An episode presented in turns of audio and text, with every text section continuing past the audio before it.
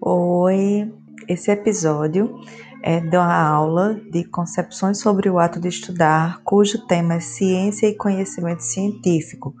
Eu discuto um pouco sobre a trajetória da ciência, as modificações, tipos de conhecimento e perspectivas da ciência que nós temos agora, mediante as transformações é, a que o conhecimento científico tem se submetido.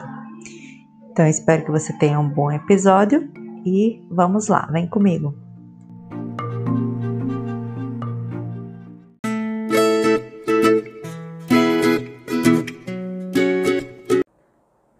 Oi, pessoal, tudo bom? Bem, a gente tem tido poucos encontros e nossa passagem aqui pelo canal está um pouquinho diminuída, é, mas a gente está se vendo sempre, se ouvindo diretamente pelas nossas redes, pelos nossos fóruns, via WhatsApp, via Classroom. Mas o nosso tema hoje é um pouco.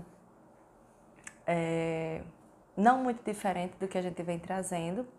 Na verdade, o último episódio no podcast, o penúltimo, é, os penúltimos têm sido sobre a história da ciência e nós abordamos é, a nível de Egito, Babilônia, China e Índia.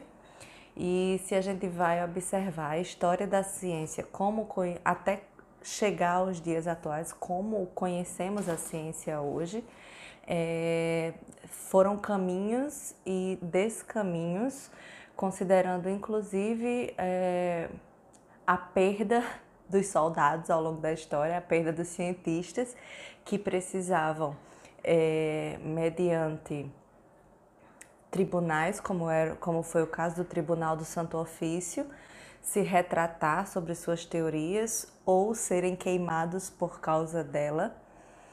Significa dizer, por exemplo, que até hoje nós temos um outro nome para o Tribunal do Santo Ofício, é, a mesma cadeira que em que Galileu Galilei sentou, sentou também o teólogo professor Leonardo Boff, por motivos é, similares, inclusive de caráter é, mais social, né? até chegarmos à revolução científica e o que representaram as transições é, suscitadas pelas pesquisas de Copérnico, Kepler, é, Galileu Galilei, até chegarmos a Einstein, por exemplo, é, foram muitas modificações.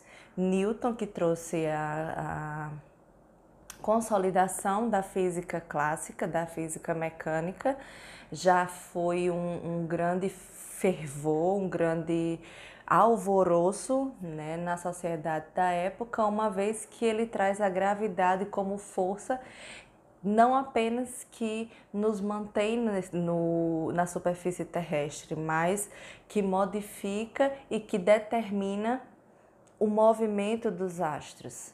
E você preste atenção que ao longo da história, a relação do homem com o entendimento dos astros, do seu movimento e da influência deles sobre a Terra, teve, deu origem a dois caminhos desses estudos, a astronomia e a astrologia, sendo essa segunda hoje em dia não considerada uma ciência formal como a astronomia, por exemplo.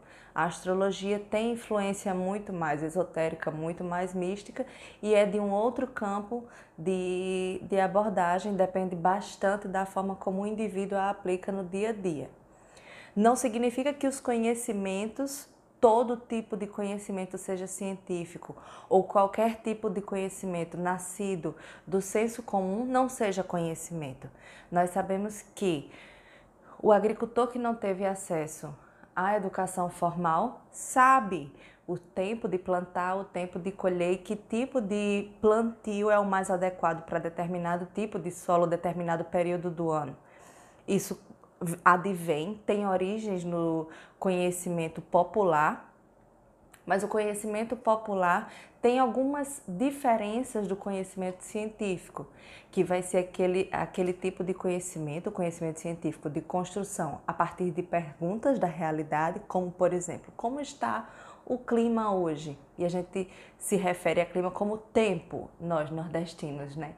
Ei, como é que tá o tempo aí? Tá chovendo? Tempos, tempo é uma outra dimensão, não, significa, não é o mesmo que o clima aqui, ao qual nós nos referimos, mas é uma, uma, um uso coloquial desse tipo de conceito, né? E aí, o conhecimento científico utiliza da, dos movimentos e das ações da natureza para se, para se sistematizar, para ser mensurado, para ser validado e para se tornar, é, a partir de observações sistemáticas e análise, né, haver uma síntese. É característica do conhecimento científico, diferentemente do conhecimento popular, que é de origem natural, observacional, assistemática, não tem necessidade de validação, né, ou de é, quantificação ou de mensuração um dos critérios de, para se considerar algo como científico é a reprodutibilidade, que é a possibilidade de se é, adotar determinado percurso metodológico, determinado grupo de é, técnicas de coleta e de análise e possa ser aplicada a uma determinada realidade, mesmo que os re resultados possam ser diferentes, uma vez que o tempo, a unidade de tempo que decorre em determinado espaço, determinado ambiente, determinada região, vai ser também caracterizado pela dinamicidade das formas de vida. Então, um tipo de, de pesquisa natural realizada, por exemplo, no Pantanal nos anos 90, não poderia ser realizada no Pantanal do mês de setembro de 2020 no Brasil. Uma vez que o Pantanal, neste momento, está passando por uma crise é, física né, e inatural que impossibilita que a pesquisa a seu nível mais puro, mais adequado possa ser realizada. Mas outras pesquisas, no caso da área das ciências sociais, por exemplo, estão a pleno vapor e têm uma significância muito grande em tempos de crise, como é o tempo que nós estamos vivendo, tanto em virtude da pandemia quanto em virtude de outras questões é, estruturais e outras questões é, gerenciais não apenas a nível de Brasil, mas a nível de mundo. Essa semana estamos discutindo nas nossas disciplinas a ocorrência ou a possibilidade de, de estarmos vivenciando uma crise paradigmática. E aí, à medida que uma nova teoria da ciência aparece, como foi o caso, por exemplo, do modelo é, do átomo de Dalton e a formulação de novas teorias que separaram, por exemplo, no, em fins da Idade Média, a alquimia da química, né? a existência de um novo modelo químico, que o modelo de Rutherford Bohr, por exemplo, é, representam mudanças na forma de perceber o mundo e mudanças de paradigma, que são teorias ou são correntes da ciência que vão ser um pouco mais predominantes em determinado período de tempo, porque respondem a determinadas necessidades científicas, sociais, políticas, educacionais, etc., daquele determinado período de tempo. Não existe uma teoria, não existe um paradigma que responda ou que seja total abarcando a verdade. A ciência procura responder a problemas, a ciência procura responder a perguntas. E existem diferentes ramos da ciência, não existe uma verdade, existem caminhos da ciência, certo? E se existe uma ciência ou uma teoria que clama por dizer a única verdade, certamente ela tem algum tipo de falha. Até que outra teoria nasça e exista uma crise paradigmática ou transição científica, podemos chamar que vivemos, por exemplo, naquele determinado momento, quando ebulições, ebulição de diversas teorias, diversas possibilidades de explicar o mundo e os problemas se apresentam, a gente pode dizer que está acontecendo uma revolução científica, como foi o caso até descrito e de, determinado por Kuhn, né, a era da revolução científica, no caso que é, o que ocorreu fins da Idade Média até, né, no caso da ciência de Isaac, Isaac Newton, vou falar falar inglês corretamente. É, bom, então nesse caminho de entendimento a gente vai ter alguns autores que discutem bem os caminhos da ciência e o estabelecimento e o que é paradigma científico, por exemplo nós conhecemos, já vimos trabalhando com elas há algum tempo, com elas há algum tempo. É Marconi, Lacat, Marconi Lacatos, que tem os livros, na verdade nós estamos hoje falando um pouco sobre isso.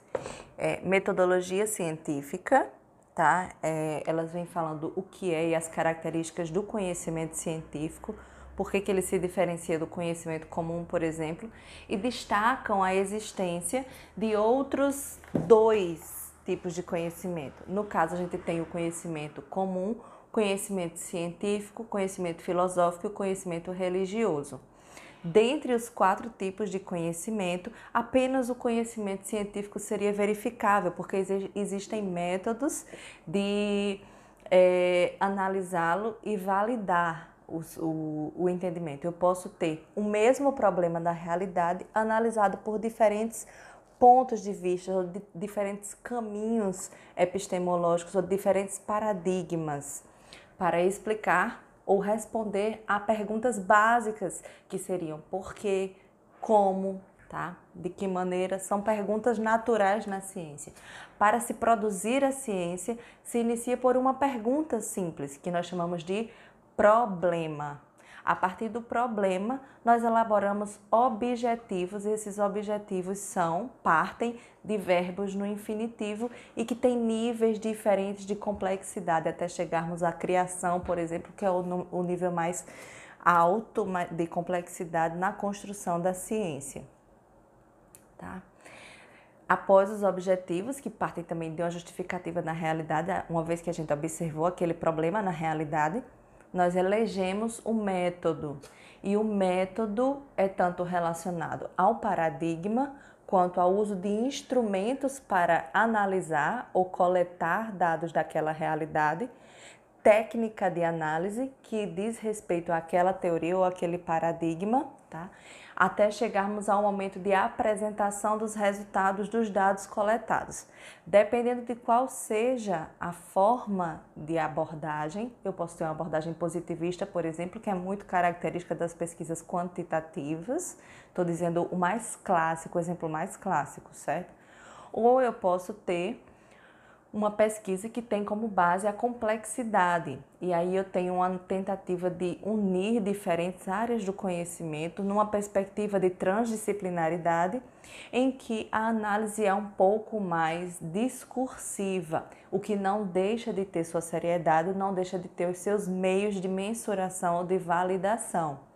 Então, a ciência no caso o conhecimento científico, ele é falível porque outras teorias podem apresentar respostas para aquele problema que não pode ser identificado ou respondido em determinada situação. Enquanto as outras ciências, os outros tipos de conhecimento, como o conhecimento filosófico, que também que também é, tem uma, suas dificuldades, não pode ser verificável, uma vez que a filosofia tem origem do pensamento e das elucubrações, por exemplo, né? O conhecimento religioso e filosófico são infalíveis porque não admitem a sua própria falibilidade. No caso, o conhecimento religioso se baseia em dogmas, qualquer que seja a religião, tem os seus dogmas e tem o seu estabelecimento e sua rigidez de é, identificação, Nem toda religião se caracteriza pelo proselitismo, que é aquela necessidade ou busca por novos adeptos, tá? Como é o caso do judaísmo, por exemplo dentre outras características né, que a gente vai identificar. O conhecimento científico, ele é objetivo, ele é racional, ele é validável, ele é analítico, ele é sintético, ele é sistematizado, ele é, dentre outras formas, mutável e dinâmico, porque desde quando é, os astros passaram a ser referências tanto para a uh, orientação do homem no, no, no, ambiente, no mar, por exemplo, o uso da bússola, o uso das estrelas para se guiar, até os dias atuais, quando, por exemplo, a notícia da semana passada foi a, o encontro de prováveis resquícios de vida eh, na atmosfera de Vênus, por causa da presença de um resultado, de uma substância que é um resultado metabólico, é um resultado celular, de gases específicos. Então, hoje já se admite, por exemplo, que seja possível a existência de vida em outros planetas, mas a vida não necessariamente é como nós adotamos na Terra. A vida tem várias outras camadas, várias outras possibilidades de se manifestar, sendo que o homem, em sua é, antiga, antiquíssima necessidade de ser centrado, né, de ter o mundo à sua volta, identificava como vida a única forma dos critérios específicos que nós conhecíamos, que respira o oxigênio, nasce, cresce, morre, tem é, é, dinâmicas celulares específicas. A vida pode se manifestar de diferentes maneiras, e isso é um conceito, inclusive, desde o início, desde eras antes de Cristo, tópicos filosóficos, inclusive, esse é um, esse é um dos porquês. Todo trabalhador, todo profissional de qualquer área do conhecimento precisa conhecer filosofia, precisa estudar filosofia, porque o conhecimento parte de perguntas e preocupações da realidade, desde que essas perguntas e as respostas para essas perguntas não sejam de origem egoísta, não respondam a coisas que digam respeito ao seu próprio umbigo. É uma necessidade do ser humano acordar para a importância da sua relação harmônica com o meio, com o ambiente e a possibilidade de esgotamento da viabilidade da vida na Terra como, como conhecemos. Por isso, grandes investidores, como é o caso de Elon Musk, que é o dono da Tesla e da SpaceX, têm montado é, projetos e missões para a tentativa de colonização de Marte. Pode parecer um pouco fora da realidade para você, né, que ainda está um pouco distante desse tipo de discussão, mas há muito tempo se é, procura a possibilidade da conquista do espaço. E nas últimas três décadas, a corrida espacial tem sido cada vez mais acirrada, com financiamentos cada vez mais altos, comunidade porque, é. enfim, você só vai se especializar ou só conhecer muito bem determinado tipo de ciência ou de conhecimento que seja do seu interesse específico naquele determinado momento específico. Então, o século XXI tem sido, além do século da pós-verdade, o século da necessidade pela busca da informação da forma mais limpa, construtiva e um, adequada possível, uma vez que vamos falar ainda esse semestre sobre fake news. As fake news são provavelmente um, um grande ou a maior, uma das maiores problemáticas seguidas das redes sociais e da manipulação dos dados. Big Data é um grande tópico para discutirmos e a manipulação de dados como grande valor do século XXI é, estão aí para dizer que, os nosso, que o capitalismo não, talvez não seja mais a forma, o modelo né, que esteja vencendo que esteja prosperando. A gente vive em uma agenda claramente neoliberal, mas algumas limitações precisam ser transpostas e até que elas sejam transpostas é necessário ter entendimento de, né, dos limites né, das nossas possibilidades enquanto cidadãos comuns. Até lá, a maior arma que o ser humano tem, a maior arma que um cidadão tem é o estudo, é o esclarecimento. E aí a gente vai lembrar do iluminismo, por exemplo, como corrente nascida lá, é, fins da Idade Média, do Renascimento para novo, um novo século, né, com a Revolução Francesa, depois a Revolução Industrial. Depois da primeira Revolução Industrial, nós teríamos outras três de marcadas diferenças, como é o caso da que vivemos agora, que é a quarta Revolução Industrial. Você pergunta: as máquinas vão substituir o trabalho humano? provavelmente uh, o, o avanço tecnológico e digital poderá englobar algumas áreas do conhecimento que hoje são marcadamente humanas. Não significa que será o esmagamento da capacidade humana, uma vez que existem situações em que a máquina, o computador, a inteligência artificial, que hoje alcança níveis que nós nunca imaginamos alcançar, né, ainda não consegue superar o humano em determinados é, aspectos, mas não significa que o humano não possa ter o cuidado, né, a parcimônia, não apenas para o domínio e para a criação de novas tecnologias ou aprimoramento da inteligência artificial, mas para a possibilidade dessa do caminhar junto. Quando a gente estuda filosofia e estuda Sócrates, Platão, Aristóteles, quando a gente estuda Pitágoras, por exemplo, na matemática, ou a filosofia ptolomaica, é, a gente não imaginava que no transcorrer da história tantas mudanças pudessem acontecer até o ponto em que nós seres humanos estaríamos discutindo, por exemplo, a existência de uma série como é o caso de Black Mirror, que precisaria ser conhecida por muitas pessoas e discute bem e faz a gente introjetar bem as preocupações sobre essas mudanças tecnológicas, essas mudanças científicas que estão nos absorvendo com muita rapidez, com muita facilidade, ok? Então vamos dar uma avançadazinha no nosso, nos nossos tópicos e eu tenho alguns recados para vocês que estão comigo.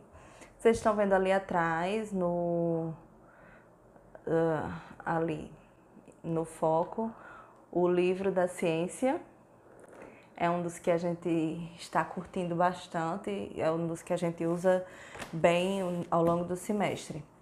Para hoje, para vocês, aluninhos, a gente tem a leitura do de Marconi Lacatos, que vai estar para vocês lá no Classroom, ok? Até daqui a pouco.